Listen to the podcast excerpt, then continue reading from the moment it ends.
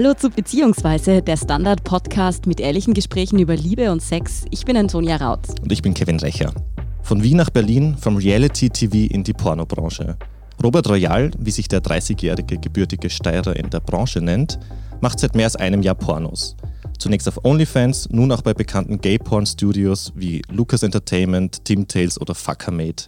Er dreht mit den größten schwulen Pornostars der Welt seine Filme. Auf Twitter hat er mehr als 100.000 Follower. Zu Recht kann man ihn als Shootingstar in der Gay-Porn-Szene bezeichnen. Wir haben ja in einer Folge beziehungsweise schon einmal hinter die Kulissen der Pornodrehs geschaut. Jetzt interessiert uns natürlich, was das mit einem Leben macht, wenn man vor der Kamera steht. Und deshalb sind wir auch schon gespannt, wie sich das zum Beispiel aufs Liebesleben auswirkt, wie der Beruf eines Pornodarstellers überhaupt so aussieht und wie man das dann auch im Privatleben so merkt. Hi Robert, danke erstmal, dass du heute gekommen bist. Hallo, hi, danke für die Einladung. Ich glaube, die allererste Frage, die dir wahrscheinlich eh jeder stellt, wenn man mitbekommt, was du beruflich machst, ist so, wie wird man eigentlich Pornodarsteller? Also es war folgendes, ich war zur Zeit, als gerade so Corona aufschwappte, noch in Thailand und wäre dort eigentlich auch geblieben, aber dann sind die Flüge alle eingestellt worden etc. Und ich habe natürlich dann irgendwie Panik bekommen, bin zurückgeflogen. Und meine ganzen Jobs sind gecancelt worden. Und da ich davor als Stylist und Make-up-Artist gearbeitet habe und ich musste halt irgendwie ein bisschen an Geld reinkommen. Und dann habe ich dieses Thema OnlyFans ist schon immer irgendwie so in meinem Kopf herumgeschwirrt. Ja, und dann habe ich damit begonnen, also mit Filmchen drehen. Dann kam schon das erste Studio, eben Team Tales, habe mit denen einen Film gedreht. Und da kam der Stein halt ins Rollen. Ich dachte halt, ich mache es einfach so just for fun. Gucken wir mal, ich möchte so meine Grundkosten gedeckt haben, weil es war zu der Zeit was wirklich gar nicht möglich, irgendwas zu arbeiten. Und das lief dann halt immer besser und besser. War das für dich irgendwie eine Überwindung, dich jetzt quasi vor der Kamera nackt zu präsentieren? Waren die ersten Filme irgendwie so ein bisschen so aufregend, nervös, quasi ein bisschen schüchtern oder ist es super easy von der Hand gegangen? Also OnlyFans ist nochmal was ganz anderes, weil du bist dein eigener Regisseur, dein eigener Produzent, du machst halt alles selber und hast niemanden dahinter, kein Kameramann oder etc. Studiofilm ist noch was anderes, weil du hast ein Team vor dir, kommt jetzt drauf an, ob da jetzt nur zwei Leute sind, können auch zehn Leute sein. Und natürlich ist die Universität wesentlich größer und die Aufregung, aber wenn man dann mal so ein, zwei, drei, vier Studiofilme gemacht hat, dann pendelt sich das auch ein. Aber bei meinem ersten, ich war super nervös. Ich war so, nach einer Flasche Wein war ich noch immer unentspannt. Das ging einfach gar nicht, weißt du, ich war so, aber lief dann trotzdem gut und der erste Film, der rauskam, der lief halt super an. Da bin ich schon mal richtig so durch die Decke geschossen, weil, keine Ahnung, gleich in zwei Tagen so 10.000 Follower auf Twitter dazu und das ging dann halt recht schnell. Ja, und dann habe ich mir gedacht, okay, das läuft ganz gut und es kam dann immer mehr Anfragen und dann habe ich gesagt, okay, ich mache es jetzt Vollzeit. Vielleicht kannst du noch mal ein bisschen erklären, wie eigentlich OnlyFans überhaupt so funktioniert, weil du hast ja auch gesagt, du bist dadurch eigentlich zum Porno gekommen und ja. das ist ja doch nur was recht Neues. Also ich muss ehrlich sagen, so ganz verstanden habe ich es immer noch nicht. Naja, OnlyFans, ich, das gibt es ja auch schon seit zwei, drei Jahren mhm. oder so und war halt davor eigentlich eher recht unbekannt, würde ich sagen, aber sie schwappte dann ja eher auf, vor allem durch die Pandemie. Leute suchten sich irgendeine Alternative, wo sie Geld verdienen konnten.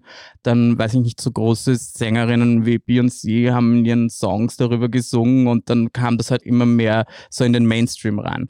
Und heutzutage jeder dreht das irgendwie, kommt mir vor. Ist es gerade jetzt für dich so, dass dir dann halt irgendwie Leute schreiben, was du machen sollst? Oder bietest du da generell Content für ganz viele Leute an und die Zahlen? Wie, wie funktioniert das? Und so? welchen Content bietest genau. du da eigentlich an? Also bei mir ist es so, bei mir zahlt man einen monatlichen Beitrag. Bei OnlyFans ist es so, du kannst einstellen, wie viel du verlangst. Der Mindestbeitrag sind drei Dollar oder so, weil natürlich auch OnlyFans Geld verdienen mhm. muss. Und davon werden ungefähr so 20 Prozent abgezogen. Ja, und ich verdiene halt pro Subscriber, also jeder, der meine Seite abonniert, verdiene ich halt dabei. Mein Inhalt ist halt Hardcore-Porn. Sex in allen Variationen, also jetzt nicht irgendwie wirklich fetisch, weil man kann sich leider auf OnlyFans nicht fetischmäßig so krass ausleben oder halt so ins Extreme gehen, weil da gibt's halt auch Laws dafür. Also grundsätzlich nur Hardcore-Sex, ja. Wie viele Abonnenten hast denn du da circa?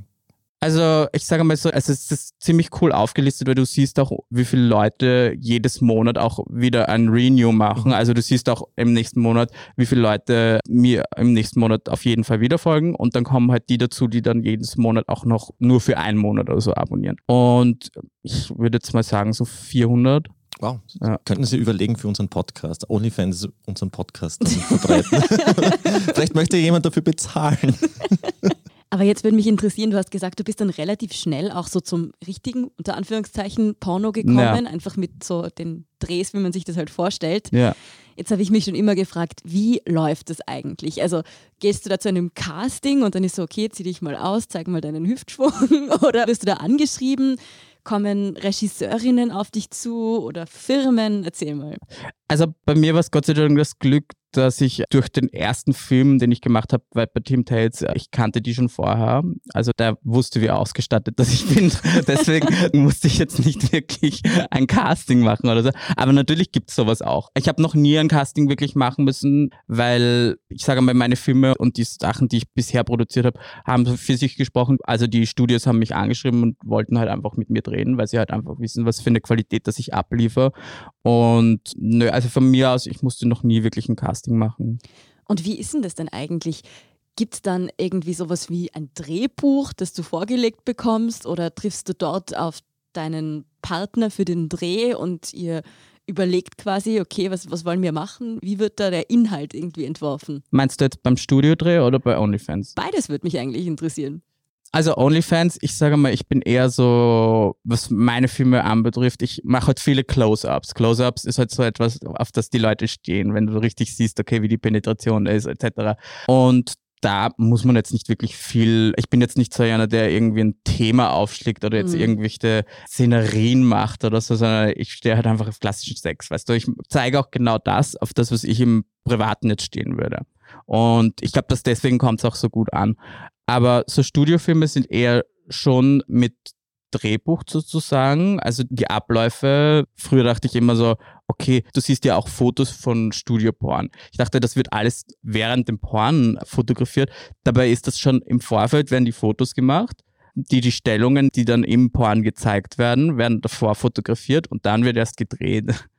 Ist auch richtig interessant irgendwie. Du hast vorher schon gesagt, dass du als Stylist und Make-up-Artist ja. im Moment nicht arbeiten kannst. Klar, es gibt keine Veranstaltungen, keine Shootings vielleicht auch mhm. in dem Bereich. Aber wie ist das jetzt mit dem Pornodreh? Da hast du ja erst recht so richtig engen Kontakt, oder? es kommt halt auch echt drauf an, ob du für ein Studio, Studio verlangt halt schon generell einen Test vorher. Und wenn ich das mache, mache ich natürlich auch einen Test. Ich würde jetzt mal sagen, so, wenn ich jetzt mit einer Person bin, dann eher nicht. Aber wenn ich jetzt zum Beispiel so größere Sachen sind, so Dreiergruppen etc., da schon. Wie ist denn das denn, weil wir eben die professionellen Pornos und irgendwie das OnlyFans ein bisschen gegenüberstellen?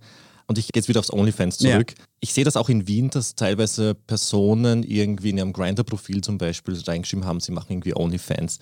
Suchst du dann irgendwie gezielt Leute aus, um Szenen zu drehen? Schreibst du die an oder melden sie sich bei dir? Oder hm. wie kommst du zu Sexpartnern? Also großteils läuft das halt über Twitter. Die Leute schreiben mir. Ich meine, ich mache auch mein Research und ich gucke so, aber hauptsächlich auf Twitter. Ich habe mir zum Beispiel jetzt, ich habe seit sechs, sieben Tagen habe ich mir wieder Grinder zugelegt, was ich davor, glaube ich, ein halbes Jahr nicht hatte, weil es halt total die Ablenkung ist.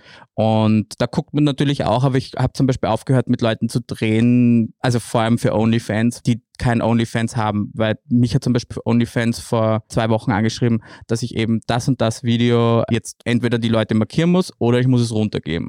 Weil die Leute müssen halt markiert sein, die müssen ein Profil haben, weil andererseits kann das ja sein, dass du einen Inhalt hochlädst, der vielleicht die Person also nicht möchte. Quasi, ja. dass du consensual Sex hast, den du auch zeigst, wo auch der Partner zugestimmt hat, dass er gefilmt wird. Genau, aber ja, mich schreiben halt viele Leute an, die wollen dann halt drehen. Es passt dann oft auch nicht, weil ich denke mir so, ich muss halt auch gucken, was der Content ist, den ich produziere, dass der halt dann auch dazu passt und auch meine Subscriber anspricht. Was kommen da so für Anfragen? Von Leuten, die mit mir drehen wollen, mhm. meinst du? Naja, unterschiedlich, also unterschiedliches Alter. Mir ist das auch wurscht, mir ist Alter etc. oder weiß ich was, das muss halt einfach passen, wo ich mir denke, okay, ich fühle mich mit der Person auch wohl, weil ich möchte ja dann auch Sex haben, wo ich dann auch geil bin, weißt du. Ich mag jetzt nicht irgendwas produzieren, das mich dann vielleicht nicht antört und ja. Wie ist es dann mit Studiodrehs? Also hast du da auch schon Anfragen abgelehnt? Nein, da muss ich ganz ehrlich sagen, dass die Studios, mit denen ich gedreht habe, waren halt auch recht gute Studios bis jetzt. Und äh, natürlich habe ich dann nicht jetzt abgelehnt, weil ich mache das erst seit einem Jahr und ich schaue halt natürlich, dass ich da jede wirklich gute Opportunity auch annehme, weil das bringt ja mir nur was im Endeffekt. Wie ist eigentlich die Atmosphäre bei so einem Pornodreh? Also man stellt sich so ein bisschen schmuddelig vor automatisch, aber ist das wie jeder Job, blöd gesagt? Gehst du da rein und trinkst Kaffee und dann ziehst dich aus, in der Pause isst einen Salat und dann geht's weiter? Es ist schon so zum Teil. Also es kommt jetzt wirklich auf das Studio drauf an. Also solche Drehs sind ja auch ziemlich lang, weil du hast zum Beispiel, wenn du eine Szene machst, kann es sein, dass das mit den ganzen Fotos und da, dass du da oft so drei bis sechs Stunden drehst für einen Film. Aber es läuft halt easy ab. Zum Beispiel so Drehs wie zum Beispiel Lucas Entertainment war halt ziemlich cool, weil du bist halt dann mit, weiß ich nicht, so 20 Jungs, 20 Darstellern in einem Haus und bist dann auch auf dem Drehort und dann bist du halt den ganzen Tag dort. Dort gibt es dann Catering und Make-up-Artist und Barber und du wirst halt hergerichtet und dann wird geguckt, was du anziehst und dann wird nochmal besprochen wegen der Szene und so. Also das ist eigentlich, würde ich sagen, wie jeder andere Job auch, aber halt dann danach ohne Klamotten. es klingt ja auch ein bisschen wie eine Reality-TV-Show, muss ich dazu sagen, wenn du ja, das so erzählst. Und das ja. ist ja ein gutes Stichwort. Uh, gute Überleitung, gute Überleitung. ja, weil du hast ja eigentlich mit Kevin und mir zwei Trash-TV-Ultras oh, vor ja, dir sitzen. Absolute Ah, ja? Trash-Fan. Das heißt, wir kennen dich eigentlich schon seit deinem 2019. genau Ja. seit deinem großen Auftritt bei Prince Charming. Du meinst meinen Cameo. Uns bist du in Erinnerung geblieben. Nicht so dazu. okay. Erzähl einmal, du warst beim schwulen Bachelor. Ja. Wie bist du dazu gekommen? Naja, es war irgendwie so, ich wusste gar nicht, dass es das gibt und habe plötzlich irgendwie so in meinem Postfach eine Nachricht, dass eben diese Reality-TV-Show startet, eben der Prince Charming und ob ich mich nicht da bewerben möchte. Und dann habe ich gesagt so, hm, okay, ich überlege mir das mal, ich muss mal mit meiner Family, mit meinen Freunden und jeder hat mir halt zugestimmt und dann habe ich gesagt, okay, ich mach's und dann bin ich halt nächste Runde, nächste Runde und dann habe ich halt schon das okay bekommen. Aber bist du da irgendwie hin, wirklich mit dem Gedanken, ich lerne da jetzt die Liebe meines Lebens kennen? Oder war das mehr für dich, ich schaue mir das jetzt an, schau, was passiert, das ist ein bisschen Unterhaltung, was anderes? Ich muss dann ganz ehrlich sagen, also ich habe mir solche Formate davor nicht wirklich angeguckt, von dem her wusste ich auch nicht, was mich großartig erwartet. Ich wusste, dass es sowas gibt und ich wusste, okay, was das Konzept ungefähr ist, aber was dann wirklich passiert, nicht. Und ich bin dann schon so irgendwie hin, weil ich mir gedacht habe, okay, ich möchte es mir angucken, vielleicht sind da ein paar coole Jungs dabei, äh, ist vielleicht auch irgendwie äh, eine coole ähm, Gelegenheit, irgendwie neue Leute kennenzulernen und, und einfach das Interesse war halt einfach da. Du hast die Show dann wahrscheinlich im Fernsehen auch angeschaut. Wenn du jetzt zurückdenkst, würdest du es nochmal machen? Ja, vielleicht würde ich schon machen, aber vielleicht eher als Prinz. Ich glaube, für Staffel 4 suchen sie vielleicht noch jemanden. Also, Ja. Wir schlagen dich auf jeden Fall vor. Und sonst einfach Dschungelcamp. Ich bin immer pro Dschungelcamp. ja, das, ja, das finde ich auch lustig. Ja, in welche Reality-TV-Formate wir noch gerne kommen würden, beziehungsweise vielleicht auch noch kommen werden. Und vor allem auch, wie es denn eigentlich so mit dem finanziellen Aspekt beim Porno ausschaut. Darüber sprechen wir nach einer kurzen Werbepause.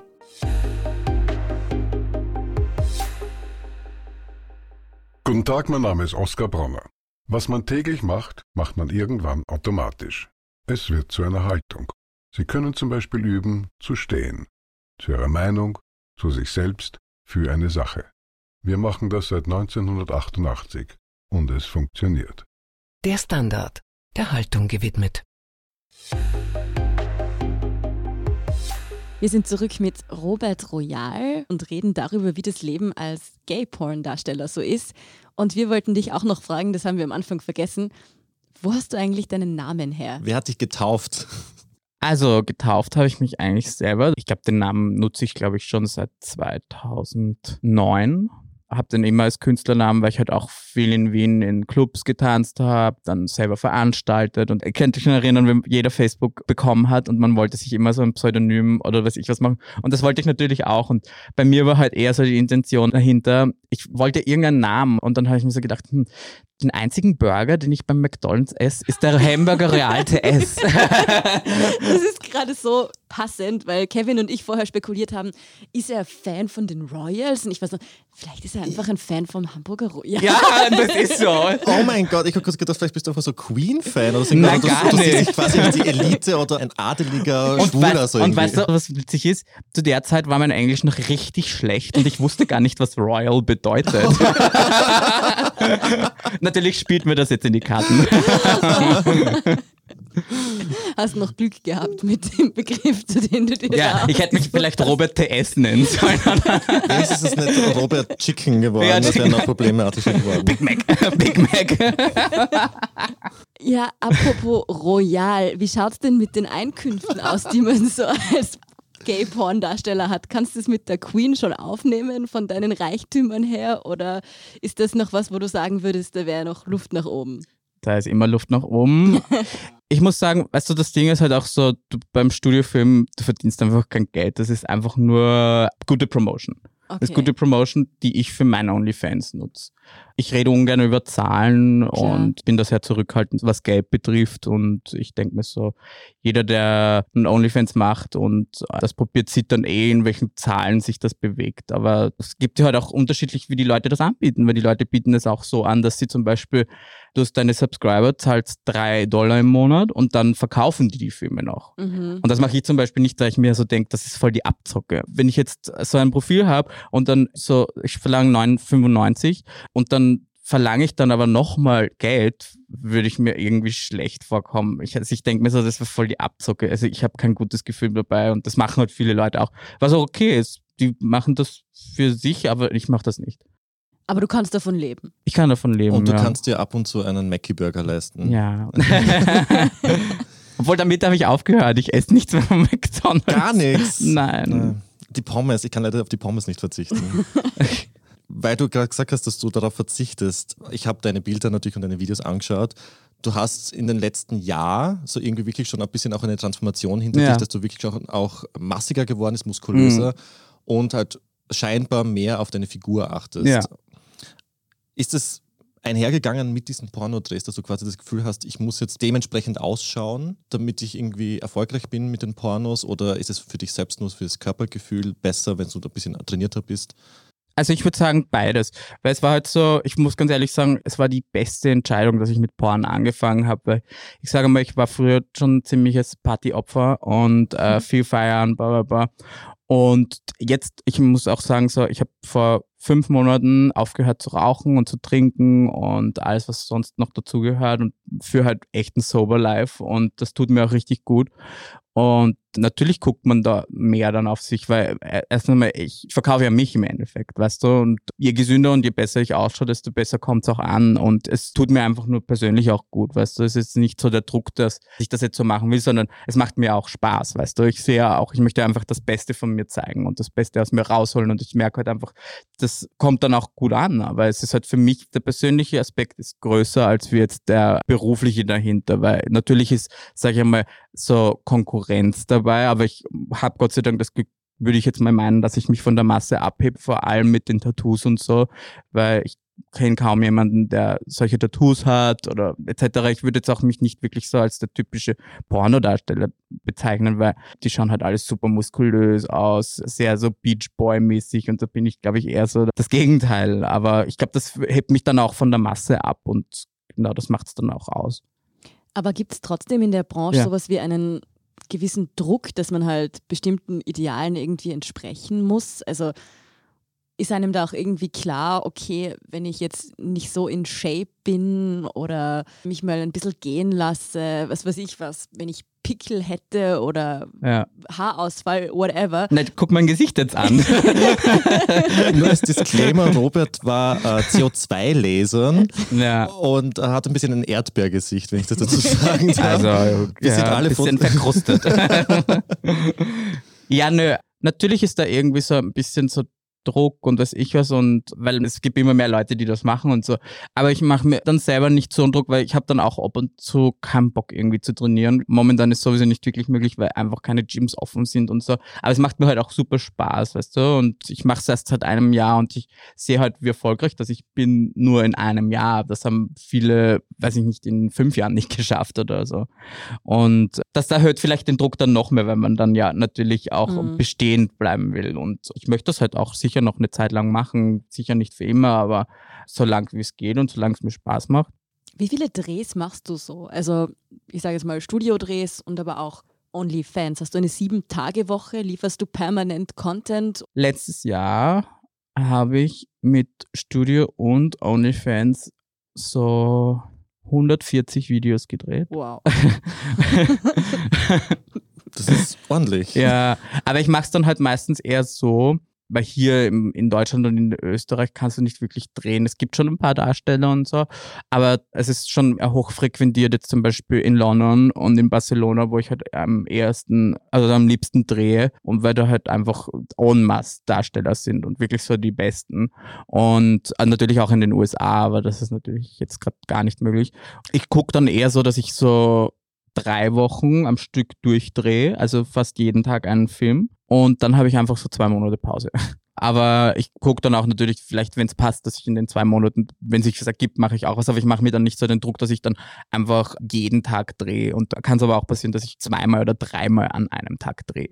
Drehst du hier in Wien jetzt auch Filme oder hast du schon Szenen gedreht für OnlyFans? Also mit einem Typen, den ich kenne, mit dem habe ich gedreht. Der ist auch super zuverlässig und weiß ich was. Aber dann habe ich zum Beispiel auch mit zwei anderen Typen, die mich halt angeschrieben haben und das war halt voll der Fail, weil das sind halt so junge Bubis, die probieren dann irgendwie so OnlyFans zu machen. Und dann komme ich halt dorthin und dann sind die Jungs mega verballert und das geht halt gar nicht, weil ich bin halt so, ich schreibe denen auch so am Vortag oder in der Woche davor noch oder zwei Wochen davor, schreibe ich denen so, bitte schlaft ordentlich am Tag davor, schaut, dass ihr vor allem nichts nehmt oder was ich, was mir ist das auch egal, ob die Leute irgendwie was ballern oder nicht, aber vor allem nicht an dem Tag, wo wir drehen, weil ich brauche da ein, eine nüchterne Person vor mir, weil sonst funktioniert das nicht, weil das sieht man den Leuten einfach an. Und das geht halt gar nicht. Ich finde das super unprofessionell und so ist das halt auch komplett im Porn. Ich bin überhaupt nicht influenced vom Porn. Ich habe Pornos nie davor geguckt, kannte niemand. Ne? Was mein Gedanke immer war, dass alle drauf sind. Und das mhm. ist halt einfach nicht so. Und das, das hat mich auch super motiviert, ein gesünderes Leben zu führen.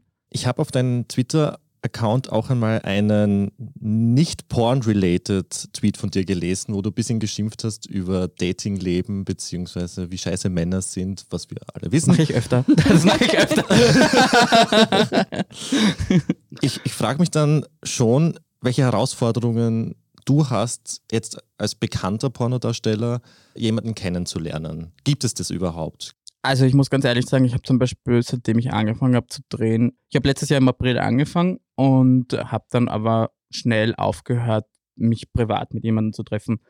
Weil ich so fokussiert war auf das Ganze, dass ich mir gedacht habe, okay, ich möchte mich nicht ablenken lassen. Ich möchte einfach da raufklettern. Ich habe so ein Ziel vor Augen gehabt und ich dachte so, okay, so private Sachen, die lenken mich halt voll ab. Weil ich bin halt dann auch so jemand, okay, vielleicht lernt man jemanden kennen, aber dann bin ich halt auch so 100% für die Person irgendwie. Und das ist immer noch nicht möglich für mich, weil ich mir so denke, okay, ich habe ein ziemlich busy Schedule, ich bin viel unterwegs und so und das ist schwierig für jemanden. Aber ich habe auch nicht wirklich die Intention dazu, dass ich gerade jemanden kennenlerne. Das ist gerade überhaupt nicht die Frage. Ja. Vor allem braucht man auch jemanden, der irgendwie offen ist mit der ganzen Branche und mit deinem Job. Aber wie ist es so auch in deinem ja. Freundeskreis oder mit mhm. Familienmitgliedern oder so? Judgen die dich ein bisschen für das, was du machst, oder ist es eher so, dass die das super spannend finden und dich unterstützen? Also bei allen Sachen, die ich in meinem Leben bis jetzt gemacht habe und das heißt zum Beispiel das mit der, Reality Show, meine Familie und meine engsten Freunde sind immer die Ersten, die alles erfahren, weißt mhm. du? Und das war genauso. Ich habe gesagt, okay, ich werde das jetzt machen, ihr müsst euch darauf einstellen. Ich wollte nicht, dass das irgendwie dann plötzlich an die so rankommt von außen, da würde ich mich hintergangen fühlen mhm. als Familienmitglied, würde ich mal sagen, weil das doch eine große Sache ist. Und nein, die waren alle super supportive und finden das immer nach wie vor noch ziemlich cool. Mein Dad ist, also ich würde jetzt nicht sagen mein Fan, aber das wäre schon ein bisschen strange. Nein, aber er findet, ich kann dem auch alles erzählen, weißt mhm. du, der ist halt super cool, was das betrifft. Ja, der findet das spannend, weißt du. Würdest du sagen, da gibt es einen Unterschied zwischen, sagen wir zum Beispiel Wien und Berlin, wie die Menschen auf das reagieren? Weil ich könnte mir vorstellen, dass es jetzt in Berlin offener zugeht. offener zugeht als jetzt vielleicht in Wien. Das ist ein lustiges Thema, weil zum Beispiel, ich dachte immer so, ja, Berlin ist so super offen und wenn man dann irgendwie, ganz am Anfang habe ich noch so mit Leuten gedreht, die vielleicht auch kein OnlyFans haben, mhm. weil ich einfach Content brauchte. Also das war die Stadt, wo ich am wenigsten irgendwie Leute gefunden habe, die das machen wollen, obwohl Berlin einfach so sexuell ist und dort will es niemand. Hast du eigentlich auch noch Sex ohne Kamera? Nein. Lange Pause. Nein, nicht wirklich. Also nein. Mich hätte, hätte mich interessiert, ist es dann Sex ohne Kamera, also mit jemandem, ohne zu filmen, anders ist, als mit, wenn du jetzt weißt, da wird gefilmt? Ja, nein, ich sehe dann halt nicht so den Nutzen dahinter. da ist jemand sehr pragmatisch. ja, ich, so in der Hinsicht bin ich, glaube ich, eher so sehr businessorientiert, was das betrifft. Und ich bin einfach auch so voll gut ausgelastet damit, weil ich meine, ich habe Sex mit den heißesten Typen weltweit. Und da muss ich jetzt nicht mehr irgendwie auf jeder Party tanzen oder muss ich nicht mehr mit jedem Typen mich treffen. Ist vielleicht schon was anderes, so mit jemandem Normalen sich zu treffen, aber ich denke mir so, okay, nein, ich möchte einfach, dass das noch weiter nach oben steigt und da würde ich mich, glaube ich, irgendwie eingeschränkt fühlen, wenn ich dann dauernd jemanden date und so. Aber klar, du sagst, im Moment ist das für dich irgendwie kein Thema, so Beziehung, aber angenommen, du hättest dann irgendwann jemanden, in den du dich jetzt verliebst oder ja. mit dem es irgendwie ja, auf eine Beziehung rausläuft, mhm. hättest du dann mit der Person auch Sex vor der Kamera oder würdest du da dann sagen, dass es irgendwie doch sowas wie ein privates Leben geben sollte? Ich muss halt auch dazu sagen, bevor ich mit Porn begonnen habe, ich war halt immer in langen Beziehungen. Meine längste mhm. Beziehung war fünfeinhalb Jahre. Dann davor zwei Jahre. Die letzte, die ich hatte, war zwei Jahre. Ich habe halt zu mir so gesagt, für mich war so, ich habe mir mit 20 habe ich mir gesagt so, wenn ich 30 bin, möchte ich erfolgreich sein. Und genau das ist auch eingetroffen, weil ich habe, bevor ich 30 geworden bin im August, ist das mit dem Porn. Und das hat meiner Meinung nach ein bisschen was mit Erfolg zu tun auch. So wie es dann in die Richtung gegangen ist. Also ich glaube, ich würde wahrscheinlich eher jemanden daten, der aus derselben Branche ist. Okay, also dass du sagst so quasi, man hat eine Beziehung und das läuft dann irgendwie so, dass unter Umständen auch der Sex in der Beziehung veröffentlicht wird? Ja, ich glaube, das ist vielleicht was anderes, weil zum Beispiel ich hatte so einen Gspusi, der auch, ich will jetzt keinen Namen nennen, aber der auch in der Pornobranche ist. Und mit dem war es zum Teil schon dann so mehr intimer auch abseits der Kamera. Das war halt einfach so, da sehe ich selber noch nicht so durch, muss ich, sagen. Ich glaube, es verbindet einfach dieser gleiche Background und irgendwie, wenn du ja. in der gleichen ja. Branche bist, das ist ja wie auch, ich will jetzt nicht sagen Journalisten, Journalisten daten, aber ein bisschen ist ja. es so einfach, das Verständnis ist ein anderes. Eigentlich schon. ähm, weil du gesagt hast, du bist ja sehr erfolgreich und du bist wirklich sehr schnell erfolgreich. Und für alle, die jetzt zuhören und deine Filme nicht kennen, ich kann jetzt sagen, schaut sie euch an. A, schaut sie euch an. B, nur um dich zu beschreiben, du bist sehr gut ausgestattet, was dein Penis betrifft. Ich dachte, du sagst mein Mundwerk. das auf jeden Fall auch. Wie wichtig ist es, einen großen Schwanz zu haben? Mm, ich glaube, es ist nicht von Nachteil. Aber es gibt Darsteller, die sind jetzt nicht so groß ausgestattet und die sind sehr erfolgreich auch. Weißt du, ich glaube, es kommt wirklich so an, wie du dich verkaufst, wie du ankommst. Und da sind wir wieder bei dem optischen Thema. Der Typ sieht auch super gut aus. Der ist aber auch sehr speziell, muss man sagen. Aber ich glaube, das ist halt so diese Individualität ist etwas, das gerade sehr wichtig ist. Und das sieht man ja in allen Bereichen. Und nicht nur im Porn, das ist ja überall gerade im Moment so. Deswegen, ja, okay, ich meine, mein Schwanz spielt mir vielleicht schon in die Karten aber ich würde das jetzt nicht nur auf das auslegen, weil ich glaube, es ist viel mit Vermarktung, mit Selbstvermarktung. Das hat viel damit zu tun. Ja. Du hast schon gesagt, du machst jetzt seit einem Jahr Porno. Gibt es sowas wie die Porno-Oscars? Gibt es irgendein Ziel, das du dir gesetzt hast, das würde ich gerne erreichen in meiner Pornokarriere? Es ist gut, dass du das ansprichst, weil ich bin nämlich tatsächlich bei den Grabby Awards. Das ist in den USA. Also es gibt die europäischen Grabby Awards und dann gibt es die amerikanischen Grammy Awards und ich bin bei den amerikanischen Grammy Awards in der Kategorie bester Dreier und bester Group Fuck. also nominiert, ja. Und sind das quasi die, die Porno-Oscars oder sind das eher so die Porno-Golden Globes oder die Emmys? Ich glaube, das sind eher so die Emmys. Aber nein, ich glaube, es sind vielleicht für die schwulen Pornos sind es, glaube ich, schon die Oscars in, den, in der Kategorie. Und ich habe auch zum Beispiel letztes Jahr habe ich für das Boner Magazine Schwanz des Jahres 2020 gewonnen. Kriegt man dann so eine Urkunde oder ist das irgendwie eine Statue, die man bekommt? Oder ist das ich habe ein Interview bekommen, das war ganz nett. Wie wird denn das bitte ausgewählt, wer Schwanz des Jahres bekommt? Ist das Redaktions... Die Redaktion hat okay. das ausgewählt, ja. Auf jeden Fall gratuliere und wir drücken, wir drücken dir die Daumen, dass du eben den Grabby ja. für besten Dreier bekommst. Ja. Vielen Dank auf jeden Fall, dass du da warst. Ja, ich sage auch danke. Und wir freuen uns, wenn ihr auch die nächsten Folgen beziehungsweise hört. Ihr findet uns einfach bei Apple Podcasts oder Spotify. Wenn euch der Podcast gefällt, dann gebt uns gerne auch eine 5-Sterne-Bewertung. Oder abonniert uns auf OnlyFans, den wir dann nach dieser Folge machen werden. Da reden wir noch. Danke fürs Zuhören und bis nächstes Mal. Tschüss, Bussi Baba. Ciao.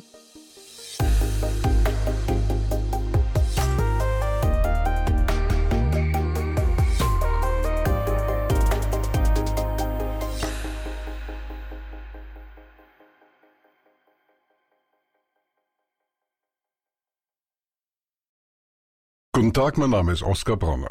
Was man täglich macht, macht man irgendwann automatisch. Es wird zu einer Haltung. Sie können zum Beispiel üben, zu stehen.